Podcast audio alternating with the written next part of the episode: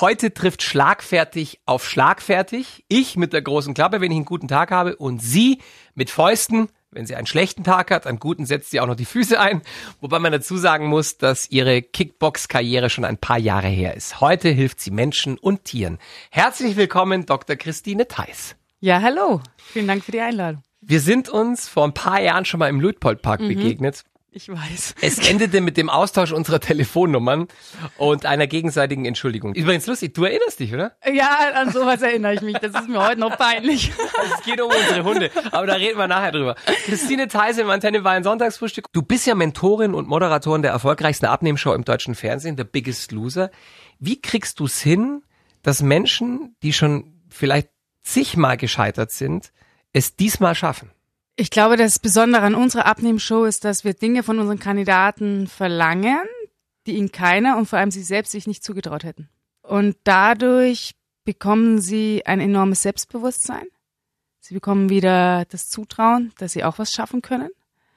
Ähm, und sie werden ernst genommen. Mhm. Du kannst das. Schau mal, das hast du geschafft. Das hast du dir selber niemals zugetraut. Mhm. Und das trägt unsere Kandidaten über viele Jahre. Das heißt, das Essen und der Sport ist nur die halbe Miete. Das andere, der Rest ist eigentlich Kopf natürlich ist es immer so, wenn man mehr Kalorien verbraucht, als man zu sich nimmt, wird man abnehmen. Ja, klar. Das ist einfach die Grundregel. Das mhm. ist eigentlich ganz einfach. Der Rest ist Kopfsache. Das ist so, so, so viel Kopf. Dieses Durchbrechen von alten Gewohnheiten, Durchbrechen von alten Verhaltensmustern, das ist alles, das sind alles Dinge, die im Kopf stattfinden. Und deswegen ist Abnehmen auch viel, viel schwieriger, als es eigentlich wäre. Würdest du sagen, auch wenn du selber nie geraucht hast, ist es vergleichbar mit Aufhören zu rauchen? Tatsächlich habe ich sogar mal als Jugendliche eine Woche geraucht und dann habe ich gemerkt, eine Woche gilt nicht. Doch, da ist man und dann, nicht abhängig. Und dann habe ich aber gemerkt, dass ich zu, dass mein Körper danach verlangt. Und, okay, das, und dann habe ich sofort aufgehört. Und das ist genau dasselbe. Wir reden ja hier nicht von fünf oder zehn Kilo zu viel, sondern wir reden ja von von Esssüchtigen. Mhm. Und weil Gewichte zu kriegen von 170, 180, 200 Kilogramm, das ist mal nicht nur, wir haben nach Weihnachten nicht mehr Sport gemacht. Mhm. Jetzt ist äh, zu dick in Anführungszeichen Auslegungssache. Also wir haben jetzt gerade den Fall, dass die ehemalige Topmodel-Kandidatin Fiona Erdmann, die hat 30 Kilo zugenommen, Schwangerschaft. Fühlt sich aber jetzt, will nicht mehr abnehmen, viel geerdeter, glücklicher und entspannter. Wann ist zu dick wirklich zu dick? Ähm, ich glaube, da gibt es zwei Faktoren oder zwei Ebenen, auf der dick zu dick ist. Und zwar die gesundheitliche Ebene, wenn ich anfange, zu Blutfette zu haben, ich anfange Gelenkbeschwerden zu bekommen, Diabetes zu entwickeln, Diabetes Typ 2. Dann gibt's aber noch die mentale Ebene, wenn ich anfange, Dinge nicht mehr zu machen, weil ich mich unwohl fühle. Wenn ich anfange, mich auszugrenzen, mich selbst zu verleugnen, dann ist man zu dick. Es gibt ja auch diesen Super-Size-Model-Trend, also Mädels mit Kurven deutlich mehr Kilos als der Durchschnitt. Woher weiß ich, das ist jetzt mein Idealgewicht, das zu mir passt? Oder woher weiß ich, da muss ich hin, damit es gut ist? Ich denke, wenn, wenn ich alles noch machen kann und wenn ich mich wohlfühle, ist das mein Idealgewicht. Mhm. Wenn ich alles noch ja. machen kann, aber schon nach zwei Kilometer langsamem Joggen komplett außer Atem bin. Aber das kann man auch mit normalem Gewicht. also ähm, tatsächlich ist es so, dass ähm, jemand, der leicht übergewichtig ist und Sport treibt, eine bessere, eine höhere Lebenserwartung hat und gesünder lebt als jemand, der dünn ist und keinen Sport treibt. Mhm. Also man darf hier nicht zwei Dinge verwechseln. Das, das, wusste ich nicht. Wir dürfen uns nicht auf Zahlen versteifen. Das ist auch das, worum es mir bei der Show geht. Mir geht es nicht darum, dass am Ende jeder in Kleidergröße 36 passt. Mir geht es darum, dass die Menschen sich gesünder ernähren, ähm, weg von diesem Fastfood, weg von diesen Softdrinks. Das ist eine Katastrophe, wie Kalorien allein am Tag durch Trinken zu sich genommen wird. Und ähm, hin zur Bewegung. Und damit meine ich nicht, dass jeden Tag mega Sport getrieben werden muss, aber dass man spazieren geht, dass man ähm, das Auto stehen lässt, dass man die Treppe nimmt, solche Dinge, dass das einfach wieder selbstverständlicher wird. Und so jemand läuft dir locker zwei Kilometer und jemand, der nie Sport macht, der wird nach 100 Metern schon dastehen, mhm. pumpen wie ein Maikäfer. Wie ein Maikäfer pumpt, das habe ich noch nie gesehen. Doch, die können tatsächlich so mit den Flügeln pumpen, nachdem sie geflogen sind. Aber ist es, äh, weil sie erschöpft sind, oder äh, nee, was? ich glaube nicht. Aber ich weiß nicht, warum sie es machen, aber sie tun es. Wenn Menschen, die schon immer schlank waren, Menschen, die schon immer dick waren, erklären, wie das mit dem Abnehmen geht, dann wirkt das immer so ein bisschen hämisch. Nicht aber bei unserem Gast heute im Antenne Bayern Sonntagsfrühstück, Christine Theis. Was machst du anders? Ich, ich stelle mich nicht hin und sage, ihr seid faul oder ihr seid, ihr seid selber schuld oder so. Ähm, ganz im Gegenteil, ich habe einfach im Laufe der Jahre festgestellt, dass hinter jedem schweren Übergewicht, jetzt nicht so die paar Wohlstandskilos, sondern hinter jedem schweren Übergewicht steht auch eine Geschichte. Hm. Und Die kommen nicht so auf die Welt. nein, die Menschen. kommen nicht so auf die Welt. Manche haben gar keine Chance bekommen, die wurden von ihren Eltern dick gefüttert. Und ich Mhm. muss sagen, ähm, ich habe da mittlerweile wirklich viel Nachsicht und äh, Verständnis für. Ich habe aber kein Verständnis für Eltern, die ihre Kinder dick füttern, weil sie ihren Kindern im Prinzip die Chance auf ein normales Leben komplett nehmen. Selbst wenn diese Menschen, die als Kinder schon dick waren, ähm, später schaffen, schlank zu werden, werden sie ein Leben lang kämpfen müssen, um es zu halten. Während Weil der Körper schon so programmiert ist, ne? so programmiert Krass. ist, genau. Und meiner einer zum Beispiel, ich war ein Leben lang schlank, ich, ich achte aber auch darauf. Also ich habe immer so, ich habe so für mich so ein Range ähm, von drei Kilo und wenn ich die erreiche, dann sage ich, okay, Thais, jetzt reicht's mal wieder, ja? Und dann, dann muss ich einfach nur ein paar Tage ein bisschen den Sport anziehen, mal frisst die Hälfte machen und bums habe ich schon wieder mein Gewicht, wo ich mich wohlfühle. Das sind 63 Kilo. Ich äh, brauche da nicht drum und rumlügen. Ich war ja eh jahrelang öffentlich auf der Waage gestanden, weiß ja eh jeder, was ich wiege. Verstehst du, wie es diesen Kandidaten bei The Biggest Loser geht? Also kannst du dich in deren Köpfe reinfühlen? Ja, natürlich. Und ich bin viel, viel näher dran an den Kandidaten, als man im Fernsehen sieht. Also ich schaue fast täglich im Camp vorbei, an, wenn, wenn wir oft Tage haben, Wo nicht gedreht wo wird. nicht gedreht wird, was wir ja natürlich auch haben. Da schnappe ich mir meine Kandidaten, wir gehen an den Strand oder wir gehen mit dem Hund spazieren oder so. Und es ist wirklich Wahnsinn, wie fit die Kandidaten nach zehn Wochen sind. Das ist unglaublich. Die würden uns alle so platt machen. Kann man beim Abnehmen äh, abkürzen? Oder werden die Leute, die mit diesen 10 Minuten Workout reichen Angeboten gelockt werden, nach Strich und Faden verarscht am Ende? Also zehn Minuten einmal in der Woche reicht in meinen Augen nicht. Was die Angebote schon machen, sie versprechen einem, dass sie Muskel aufbauen. Das Mhm. tun sie. Und je mehr Muskel man hat, desto einen höheren Grundumsatz hat man. Weil die verbrennen. Weil die Muskulatur permanent verbrennt, während das Fett einfach nur rumliegt und nichts macht und mehr oder weniger gut ausschaut. Ähm, wenn jeder zehn Minuten am Tag Sport macht, ist das in meinen Augen aber viel, viel wirksamer, wie zum Beispiel einmal in der Woche eine Stunde. Weil man dieses, dieses kontinuierliche und dieses stetige hat. Und wenn man zum Beispiel zehn Minuten lang schaut, dass man seinen Puls richtig hochtreibt, dann erreicht man dann schon viel mehr. Oder wenn man zehn Minuten äh, ein anstrengendes Krafttraining macht, was auch den Puls hochtreibt und gleichzeitig die Muskulatur beansprucht, dann bringt das auch was. Dieses EMS, einfach nur rumliegen auf der Couch und dann schauen, dass die Bauchmuskulatur hart wird, ist schwierig, wenn man das in, zusammen mit einem Trainer macht und das in Übungen einbaut. Zehn Minuten werden nicht reichen, aber eine halbe Stunde, das ist dann schon wieder ein bisschen was anderes. Dann wird es richtig anstrengend und dann wird das auch anders beansprucht. Aber wie gesagt, es ist nicht so, dass man sich einfach nur hinlegt und dann äh, wachsen die Wunderbäume. Die Ina Müller, die vor ein paar Wochen da war und über sich selbst sagt, sie sei stinkfaul, hat deshalb das EMS-Training für sich entdeckt ähm, und hat, die hat wirklich nur aus dem Fenster geguckt nebenbei und hat aber auch dann, sie hat schon Muskeln bekommen, ja. Dann kam Corona, zweiter Lockdown.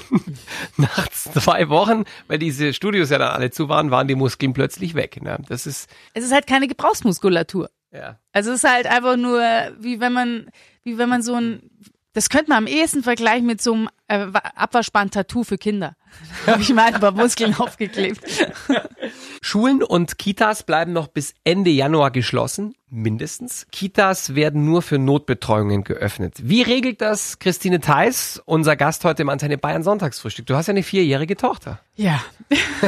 Okay, ich ahne, was gleich kommt. Nein, also sie macht es wirklich toll. Wir versuchen halt, ähm, uns irgendwie äh, zu arrangieren und sie hat dann schon Verständnis für, wenn ich dann sage, du, ich muss jetzt aber mal eine Stunde arbeiten, aber es ist halt wirklich so, alle Eltern kennen das, dann ist es plötzlich so verdächtig ruhig. Und dann arbeitet man eine Stunde und dann kommt man ins Wohnzimmer und es schaut aus. Wie wenn man noch nie aufgeräumt hätte und alles ist rausgerupft, aber das Kind hat einen in Ruhe arbeiten lassen. Also für eine Stunde Arbeit räumt man gefühlt zwei Stunden auf.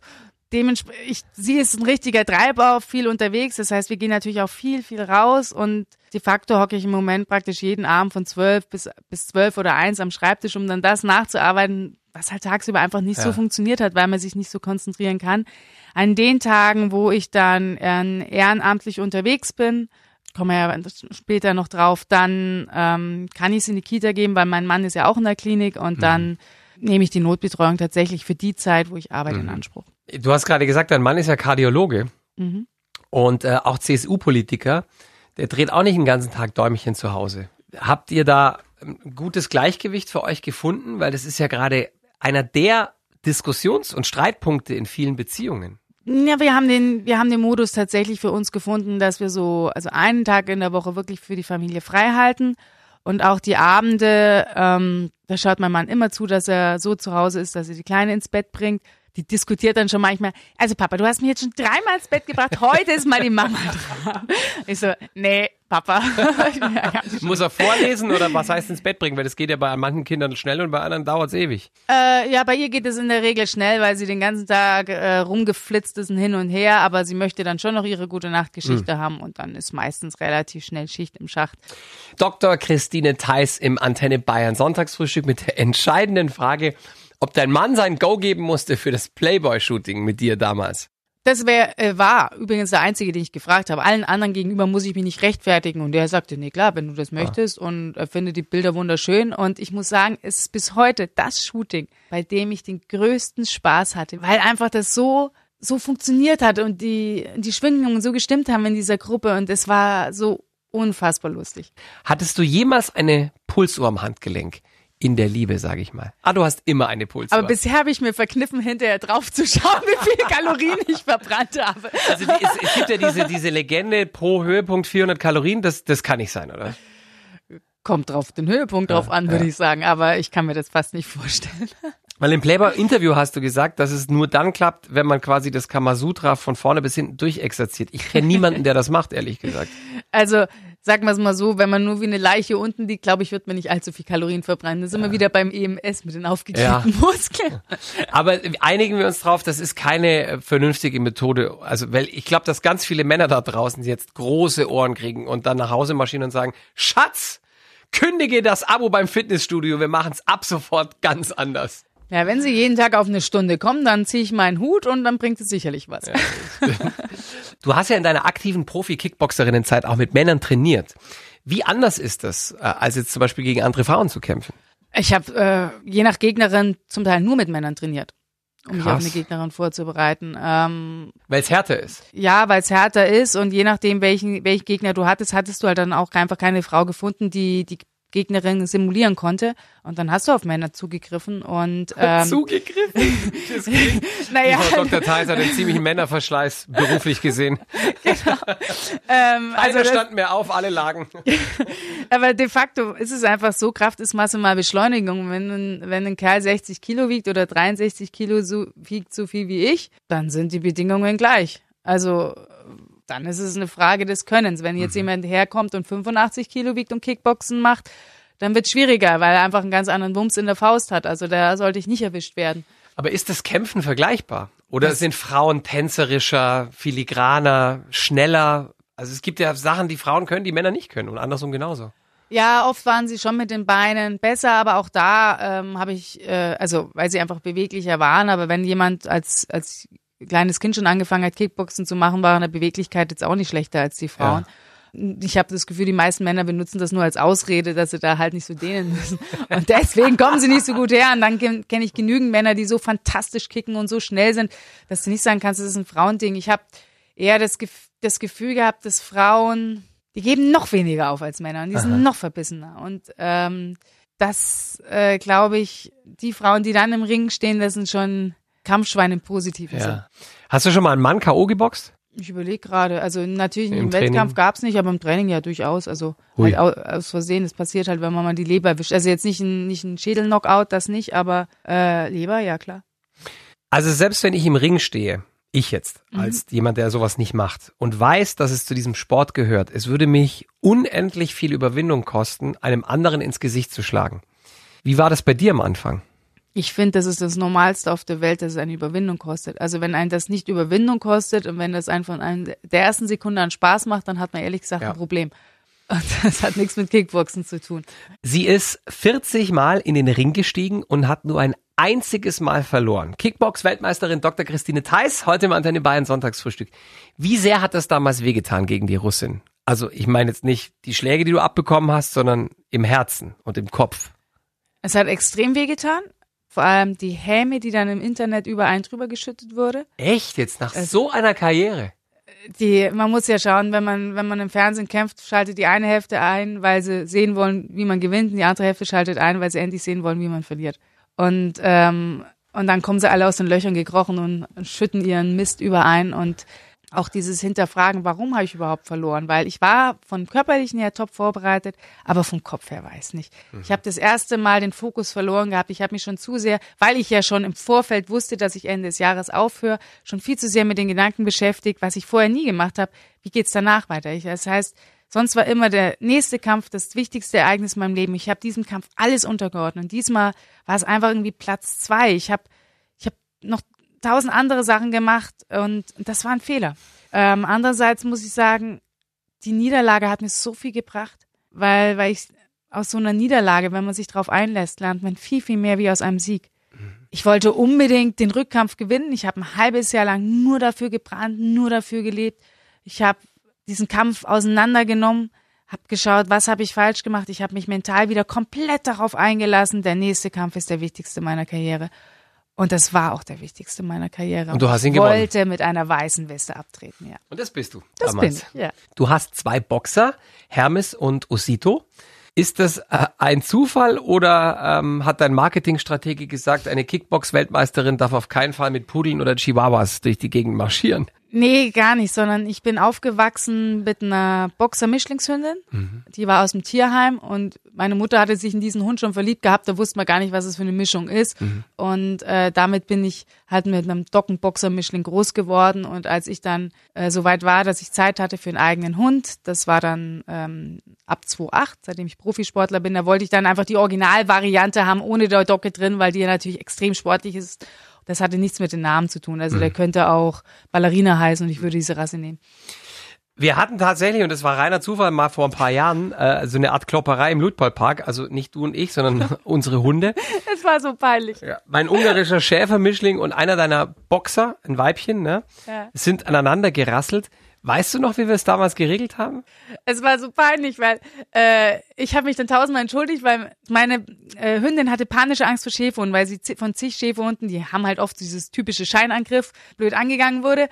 Und deswegen machte sie mir einen Riesenbogen, wenn sie einen Schäferhund sah. Und dann kam sie mir entgegen und sie sieht nur Schäferhund und verkrümmelt sich und war weg. Und plötzlich sah ich nur sie, wie sie von irgendwo angerannt kam, weil sie bemerkte, dass dein Schäferhündin einen Maulkorb trug genau. und dachte sich, boah, cool, da ist mal ein Schäferhund, der sich nicht wehren kann und ging voll auf sie los. Und mir war das so peinlich. Und dann hatte ich irgendwann meinen Hund runtergepflückt, mich tausendmal entschuldigt und dann meintest du nur, wir kennen uns. Und ich dachte nur, jetzt macht sich gleich ein Bo Loch auf im Boden und ich verschwinde.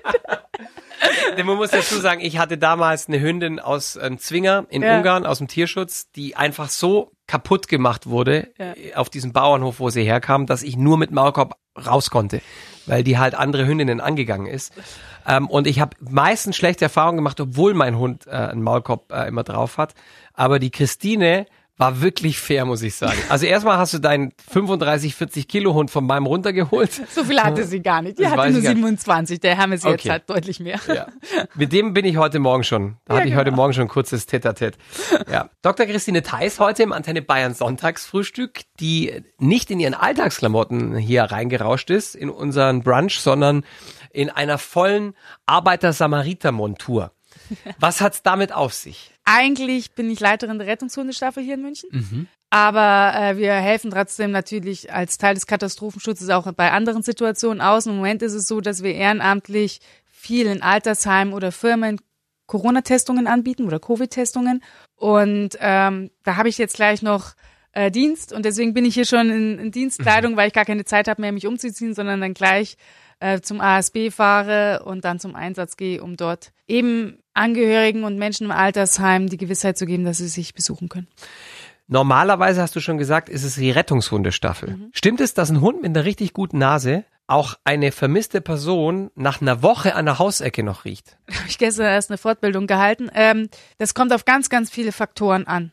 Also es kommt auf die Temperatur an, es kommt auf die Thermik an, es kommt darauf an, wie viel Geruch im ersten Moment hängen geblieben. Also man kann das nicht pauschalisieren. Okay. Der zeitliche Faktor, da gibt es kein Ja oder Nein. Aber Fakt ist es, dass zum Beispiel meine Hündin Tiffany schon mal nach drei Tagen gefunden hat. Boah.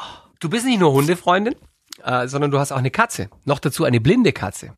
Aus Griechenland. Ja, die war jetzt nicht so geplant, aber die hat mir Schicksal hingeworfen. Ich habe äh, jämmerlich eine Katze schreien hören vor dem Haus in Griechenland, wo ich eben wohne, wenn ich Biggest Loser drehe. Und ich habe schon gesehen, wie sie so auf mich, schreiend auf mich zukam, aber wirklich zielgerichtet dass die Augen ganz schlimm ausschauen, voller Eiter rausgedrückt und was weiß ich. Und das war ein Sonntag. Ich war relativ frisch da, das erste Mal auf der Insel, kannte niemanden und dann hat der Tierarzt aber gesagt, nee, komm vorbei, trotz Straßenkatze und allem. Das ist ein ganz toller Mann, den ich da kennengelernt habe, bei dem ich auch ständig bin. Und dann hat der mich angeschaut und hat gesagt, wir können es probieren. Und dann sage ich, hat eine blinde Katze ein Leben? Nicht ich entscheide es, sondern die Katze. Und er so, ja, das ist ein lebenswertes Leben. Und dann habe ich gesagt, gut, dann probieren wir es, dann kämpfen wir. Und der ähm, Apollo hat überlebt, ist ein prächtiger Kater geworden und der ist der Knaller. Also man merkt nicht, dass er blind ist. Mhm. Der hält sich für einen Hund, will am liebsten immer mit Gassi gehen. Ich bin mit dem mit dem Schiff nach Griechenland gefahren, der läuft da einfach frei auf dem Deck rum, der hat dann nur seine, seine Schleppleine am Geschirr hängen, damit er mir halt, falls er mal erschrecken sollte, aber der rennt nicht weg, weil er halt blind ist ähm, und orientiert sich immer an seinen Hunden, ist da im Rudel drin. Das gibt's ja nicht. Wir nehmen den auch mit in Urlaub und alles. Also ähm, der geht auch in Sylt mit an den Strand. Also das, der Kater ist einfach der absolute Knaller und der findet sich zurecht, das kann man nicht glauben. Du bist eine Fischefrau, mhm. liebe Christine. Und da stehen Sachen drin, die kann ich fast nicht glauben in deinem, in deinem Horoskop, also was die Charaktereigenschaften angeht. Pass mal auf. Sehr sensibel und leicht verletzlich. Ah, selbstverständlich. oh Mann. Ich meine, es gibt ja bei Männern, sagt man immer ja ganz harte Schale, aber weicher Kern. Ja, ich, ich habe vielleicht einen weicher Kern, aber sehr verletzlich und überaus sensibel. Ähm, Glaube ich, würden alle, die mich besser kennen, jetzt ähm, verneinen. Ich bin vielleicht sensibler, als man denkt, aber für sehr sensibel reicht es, glaube ich, nicht. Hier steht außerdem, bei Herren erweckt die zarte Fischefrau schnell den Beschützerinstinkt. Das ist wahrscheinlich bei euch eher andersrum, oder? Also, äh, Bei der Kneipenschlägerei würde sich dein Mann hinter dich stellen. Würde ich übrigens auch, wenn ich eine Frau äh. Also, genau, das mit dem Beschützerinstinkt bei mir, also, dass ich bei anderen den Beschützerinstinkt wecke, das ist definitiv nicht der Fall wenn sie es noch lernen würde, ein wenig mehr in der Realität zu leben und sich nicht ständig in ihre Traumwelten zurückzuziehen, wäre sie unschlagbar. Ich bin, glaube ich, sehr realistisch. Vielleicht auch die Erziehung, ne? Du bist in einem Naturwissenschaftlerhaushalt groß geworden, deine Eltern beide Ärzte? Nee, ich glaube, das ist eher die, auch vom Sport her, weißt du, du kannst im Sport nicht träumen. Du hast realistische Ziele und das ist eine realistische Arbeit und ja. du weißt haargenau, die nächsten drei Monate musst du alles für das geben und dann ist es wieder abgehakt und dann das nächste Ziel, genauso wie ich auch beim Fernsehen. Ich habe ein Projekt, für das gebe ich alles mhm. und dann geht's weiter. Aber äh, Traumwelten, das, nee, ich bin kein Träumer. Hm. Künstlerische Tätigkeiten liegen der fantasievollen Fischdame ganz besonders. ah. Der Horoskopschreiber hat mich weder malen noch sonst irgendwas sehen. ähm, also wenn es danach geht, dann bin ich kein Fisch. Sie kann ganz gut Wände einreißen, habe ich gehört. Oder zertrümmern. Also ich bin dann eher mal nach Zahlen, hm. aber nicht. Dr. Christine Theis, es war mir ein Vergnügen. Heute Abend wieder um 17.30 Uhr in Sat 1 mit The Biggest Loser ähm, aus Griechenland. Und äh, ich glaube, Staffelfinale ist dann am 4. April da habe ich noch gar nicht so weit geguckt. Äh, wir haben es noch gar nicht gedreht. Ich weiß ah, auch noch nicht, okay. wer gewonnen hat. Also da ist nichts aus ihr rauszukriegen. Nein, keine Auch Chance. wenn ich einen Augenaufschlag mache, aber da ist nichts aus ihr rauszukriegen. Es war schön, dass du da warst. Bis ganz bald. Ja, danke.